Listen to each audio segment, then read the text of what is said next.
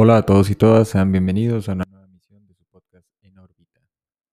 Mil gracias a todas las personas que se han seguido vinculando a través de las diferentes plataformas donde es emitido este podcast, tales como Anchor, Podimo, Evox, Spotify, desde luego,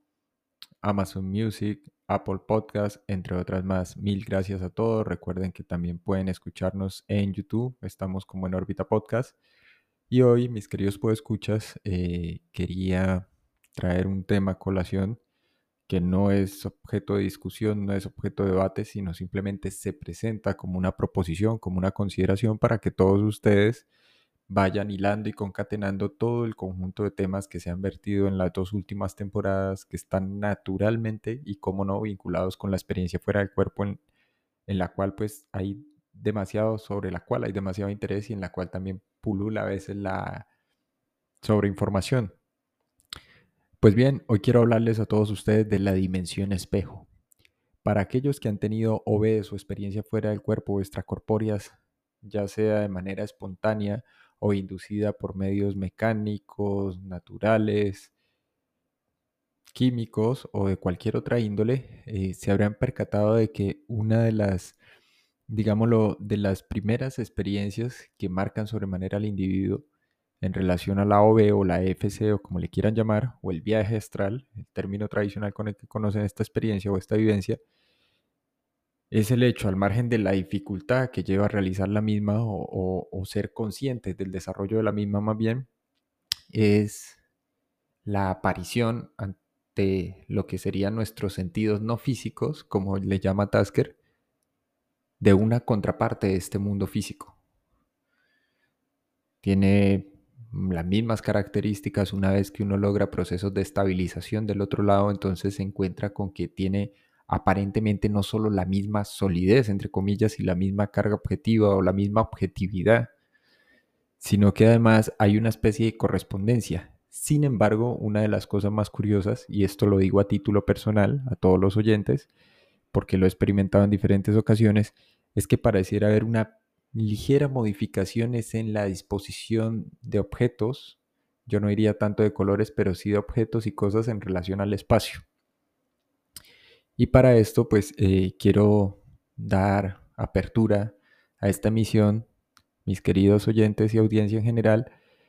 con una experiencia que tuve hacia el año 2014, más o menos, mediados del 2014, y cuando recién retomaba la práctica y el estudio de las OB o la EFC y vivía en ese entonces en un apartamento o un piso o un DEPA, como le quieran llamar, en un primer piso. ¿sí? Era un edificio y me encontraba ubicado justo en el primer piso. La composición o la distribución, para que ustedes tengan una idea general, era un, digamos, rectángulo. Las habitaciones estaban ubicadas del lado izquierdo y del lado derecho lo que había era una amplia pared con bastante fondo y allí habían ubicados escritorio, cuadros, eh, reloj, una biblioteca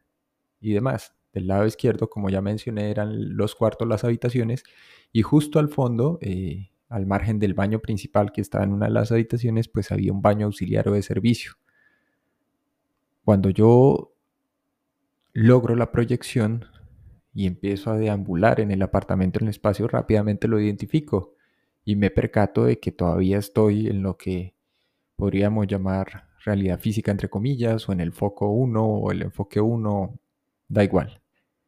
Como quiera que sea, trato de dirigirme hacia el fondo y a medida que me voy desplazando, rápidamente me percato o logro percibir que se ha invertido el orden y la distribución de las cosas al interior del apartamento. Aquí solo cabían dos posibles interpretaciones. La primera ya no estaba en el espacio del apartamento como tal, o se había producido una superposición de imágenes. Tiempo después y al cabo de mucha práctica y estudio y combinación de las dos cosas, teoría y praxis, eh, llegué a entender que hay una, Robert Bruce de Dinámicas Astrales le llama una digámoslo, contracara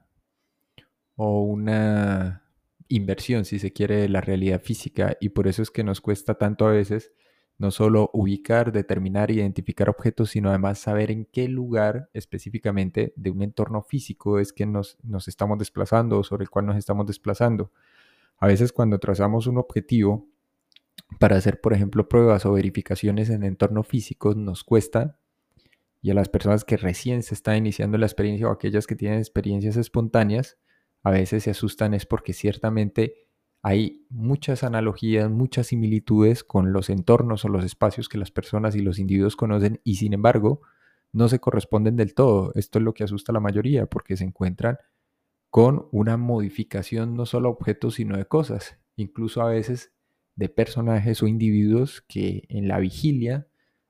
conocemos, con los cuales interactuamos, pero aquí hay pequeñas pero muy sutiles diferencias que para el explorador experimentado de eso que yo llamo el otro lado, pues llega a percatarse con el lapso del tiempo, con el paso del tiempo. En mi caso, como ya les mencioné, eh, pues básicamente los cuartos estaban ubicados ya no del lado izquierdo, sino del derecho y los cuadros del izquierdo y no solo eso, sino que se había producido una inversión. Esto es lo que creo yo el cine ha logrado representar y recientemente, por ejemplo, películas de Marvel, particularmente del Doctor eh, Strange, eh, con eso que llaman la dimensión espejo. Obviamente para los fans y el fandom de todo este universo del cómic y de las pelis, eh, pues lo identifican es con el hecho de que es una dimensión que sería una réplica casi exacta o una copia, donde ingresa el aprendiz de hechicero, mago, como le quieran llamar, para desarrollar cierto tipo de habilidades. Y hace poco en una conversación con un familiar en torno a la experiencia extracorpórea, a la vivencia como tal de la misma, eh, recordé uno de los principios de la filosofía hermética, que pues eh, aborda, digamos, no solo preceptos del antiguo Egipto y de la Grecia, de las escuelas iniciáticas y de misterios, de las cuales ya hablé en el pasado acerca de conocimiento ancestral versus ocultismo, haciendo alusión a todo el esoterismo nueva era del siglo XIX y principios del XX. Y recordé que uno precisamente de los principios de esta eh, filosofía que presenta Hermes Trimegisto y, y que de hecho figura en un texto conocido como Los Tres Iniciados, es la de correspondencia. Y por eso recordé también los postulados o planteamientos relativamente nuevos. Eh, creo que se hicieron públicos en el 2014, luego se terminaron de desarrollar en 2016 y luego otro equipo de científicos, particularmente astrofísicos y físicos de partículas, retomaron en la Universidad de Oxford, para ser más precisos, en Inglaterra. Lo que estaban tratando de hacer era probar una hipótesis eh, que había postulado un, un científico británico en relación a la, lo que él llama la dimensión espejo y era una forma de explicar no solo el flujo del tiempo, de porque la mayoría de la gente tendía a considerarlo lineal y, digamos, eh, cuya flecha o dirección del mismo, si se quiere, iba solo hacia adelante. Y él decía, no, si, si vamos a hablar del tiempo y entendemos que el tiempo es una ilusión y por extensión también el espacio, entonces cuando hablamos de dimensiones del espacio, lo que estamos hablando es de la composición misma del universo. La conclusión a la que llega Julian Arbor, que es el nombre de este físico, es que no es solo altamente factible que exista una dimensión espejo, sino que además la presencia de esta y por extensión de todo el conjunto del universo conocido podría entender o, permitir explicar, por lo menos en términos conceptuales y a través de cierto modelo matemático, la presencia entonces de la antimateria y por extensión de un antiuniverso o un universo espejo si se quiere. Claramente, digamos, hay cierto nivel de abstracción en la formulación, en el desarrollo de la misma. Ya más adelante les trataré de sintetizar, de resumir de qué va, mis queridos podescuchas. Pero básicamente el punto aquí que quiero presentar hoy es mostrar cómo hay una correlación y de hecho hay un intento de desarrollar estas nociones de la dimensión espejo, no solo en la física teórica, no solo en la ciencia ficción, ¿sí? Si recordamos, eh, digámoslo, también ocurre en la película Inception, cuando el personaje de Leonardo DiCaprio le está explicando al personaje de Helio Page cómo, cómo es que se produce la construcción de entornos oníricos. Y para aquellos que lo recuerdan, eh, hay una escena en la que hay como una replicación de las imágenes del famoso eh, artista gráfico Escher. ¿No? Hay una que se llama Las escaleras infinitas de Escher. Bueno, hay una serie de, dibujos bastante populares y conocidos dentro del art pop, en el cual este, este artista presenta, digamos, eh, esa noción también del mundo espejo o el universo espejo o, o la dimensión espejo. Cuando hablamos de dimensiones estamos hablando de una condición o un conjunto de condiciones sobre cómo se estructura el espacio y por ende cómo se configura eso que conocemos como realidad. Entonces, ¿de qué va más o menos y qué es lo que aborda el famoso principio de correspondencia? Aquí me voy a permitir una pequeña cita, simplemente a efectos expositivos. Dice, como arriba es abajo, como abajo es arriba. El principio básicamente lo que hace es encerrar una verdad según esa filosofía hermética en la cual siempre hay cierta correspondencia entre las leyes y los fenómenos de los varios estados del ser y de la vida. Y también, junto a esto, existe un antiquísimo axioma hermético que se refiere precisamente a esto en el que se afirma, como arriba es abajo, como abajo es arriba. Y la comprensión de dicho principio da la clave para resolver muchos de los más oscuros problemas, perdón, de los más oscuros problemas y de las paradojas de los misteriosos secretos de la naturaleza. Hay demasiados planos que no conocemos o que ignoramos, pero cuando se aplica esta ley o principio de correspondencia a ellos, mucho de lo que de otra manera nos sería incomprensible se hace claro a la conciencia del individuo. Este principio es de aplicación universal en los diversos planos, le llaman los eh, hermetistas, ¿cierto? E indica claramente que hay una composición y una aplicación en cuanto a cómo desgarrar eso que ellos llaman el velo de Isis. Y aquí entonces recuerdo también que eh, a través, digamos, de la saga, no solo literaria, sino de la vida misma y de los relatos del autor Carlos Castañeda, el cual aborda y habla del tema del arte de ensoñar, también se hace una descripción, digámoslo, bastante gráfica de lo que podríamos llamar eh, las dimensiones de existencia o las dimensiones, digámoslo, él no habla propiamente paralelas, pero sí habla de cómo descorrer también el velo. Y continuamente en sus diálogos con Juan Matus lo que está exponiendo es a través de diferentes mm, prácticas bastante concretas cómo percatarse de la naturaleza de lo real, si se quiere, que ha sido un tema recurrente acá y que tiene que ver también con lo que ocurre cuando la conciencia se expande más allá de los límites o de, sus confines físicos como tal, o de su delimitación física o corporal, o a nivel de composición cerebral. Entonces, ¿de qué va más o menos esa dimensión espejo? Si bien es cierto que está presente, digamos, en la literatura, en la ciencia ficción, en el cine, en el séptimo arte, ¿no? Y también en este caso, y como no cabría esperar, en el campo de la física teórica y particularmente de la física particular, es la identificación de que el espacio y la naturaleza del mismo no es naturalmente, aquí lo, vamos a decir con Hoffman, como nos reportan nuestros sentidos, no porque estén sujetos a engaño o error, sino que simplemente es un poco más abstracto y complejo de aquello de lo que normalmente solemos asumir. Todos, todas las personas que, digámoslo, se inician en el campo de sueños lúcidos o de la experiencia extracorpórea, muchas veces, independientemente de si asumen que están es proyectando un campo de imágenes o, componiendo un escenario onírico, creando o haciendo una especie de constructo artificial que carece de realidad objetiva, realmente muchas veces lo que llegan es a encontrarse con una réplica exacta de este entorno, de este mundo. Hay montones de anécdotas, montones de casos registrados de proyectores, principiantes la mayoría, en los cuales se les pide, por ejemplo, que identifiquen una serie de números o que reporten la placa a un vehículo que luego se va a verificar o contrastar para ver si en efecto ocurrió o no la experiencia. Y muchas veces ahí es un error no tanto de identificación. Yo lo hablaba también con otro compañero que practica y me decía que tal vez uno de los problemas eh, es que no solo el campo visual y los ojos y el sentido de la vista en general eh, tiende a inducirnos error durante el estado de vigilia, sino que trasladamos esto cuando la conciencia se expande al otro lado porque estamos tan fuertemente habituados y condicionados por el cuerpo físico y por los sentidos que son los que le dan, eh, eh, digámoslo, como orientación a este cuerpo para desenvolverse en un escenario físico como es este, que olvidamos precisamente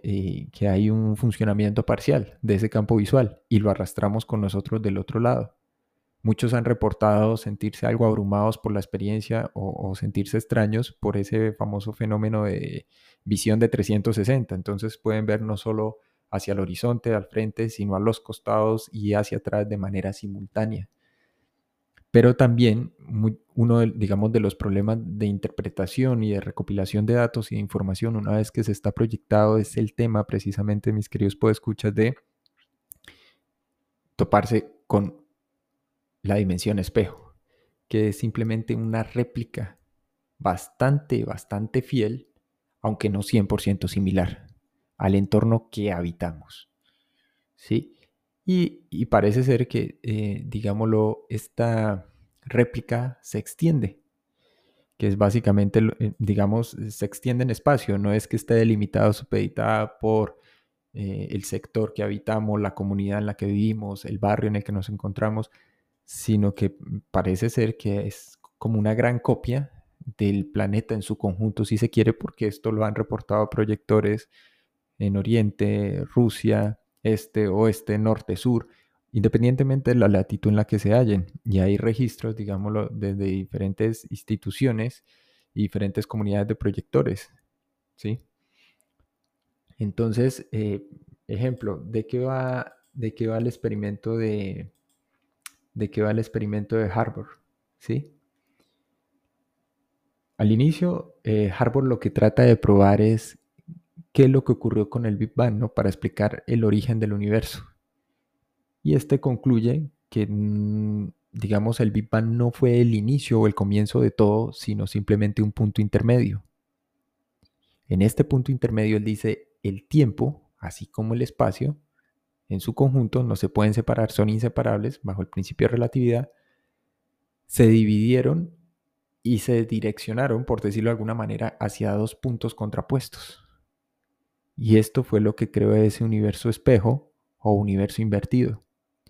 En ese caso, él dice, el tiempo comenzó a moverse en la dirección opuesta. ¿Sí? Desde la particular perspectiva de la mayoría de nosotros, normalmente el tiempo fluye del pasado hacia el futuro. Y en el caso de ese universo espejo inverso, el universo entonces fluiría naturalmente en sentido contrario, es decir, desde el futuro hacia el pasado. El tiempo no es algo preexistente, es la conclusión a la que llega eh, Barbour, Julian Barbour. Dice, de la dirección y el flujo del tiempo se tiene que poder deducir lo que está ocurriendo en el universo. Cuando se ve de esta forma natural afirmar que el tiempo comienza en un punto central y fluye en direcciones opuestas. De hecho,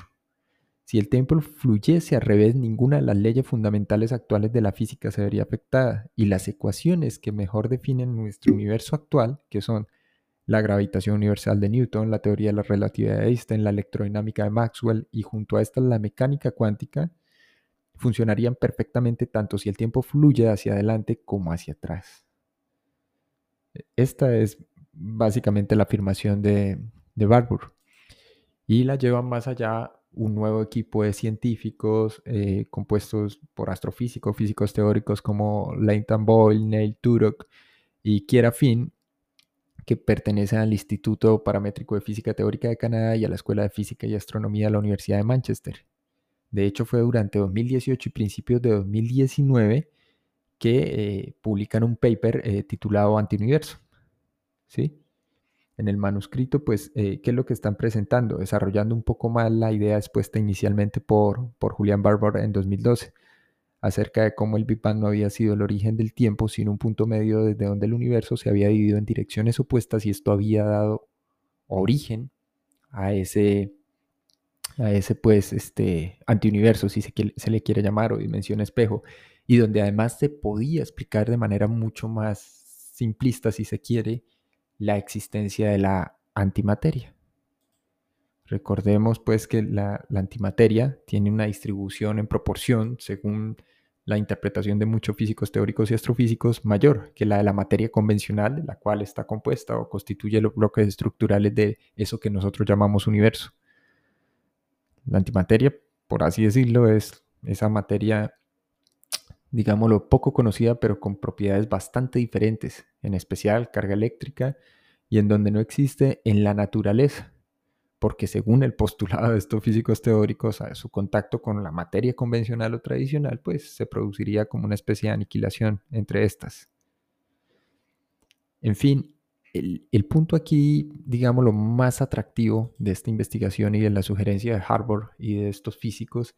no es tanto que válido no desde el punto de vista teórico o, o digámoslo, conceptual o abstracto, las interpretaciones de individuos como Castañeda o Tasker o el mismo Robert Bruce con sus dinámicas astrales, sino que se está abordando esta noción que del antiguo Egipto y la antigua Grecia, por ejemplo, los herméticos ya abordaban, de la correspondencia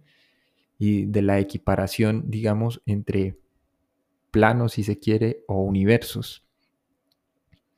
Ese es pues el episodio de hoy, mis queridos podescuchas. Recuerden, si tienen dudas, inquietudes o quieren participar de los cursos eh, personalizados, pueden escribir a enorbitapodcast1.gmail.com o a academia de proyección.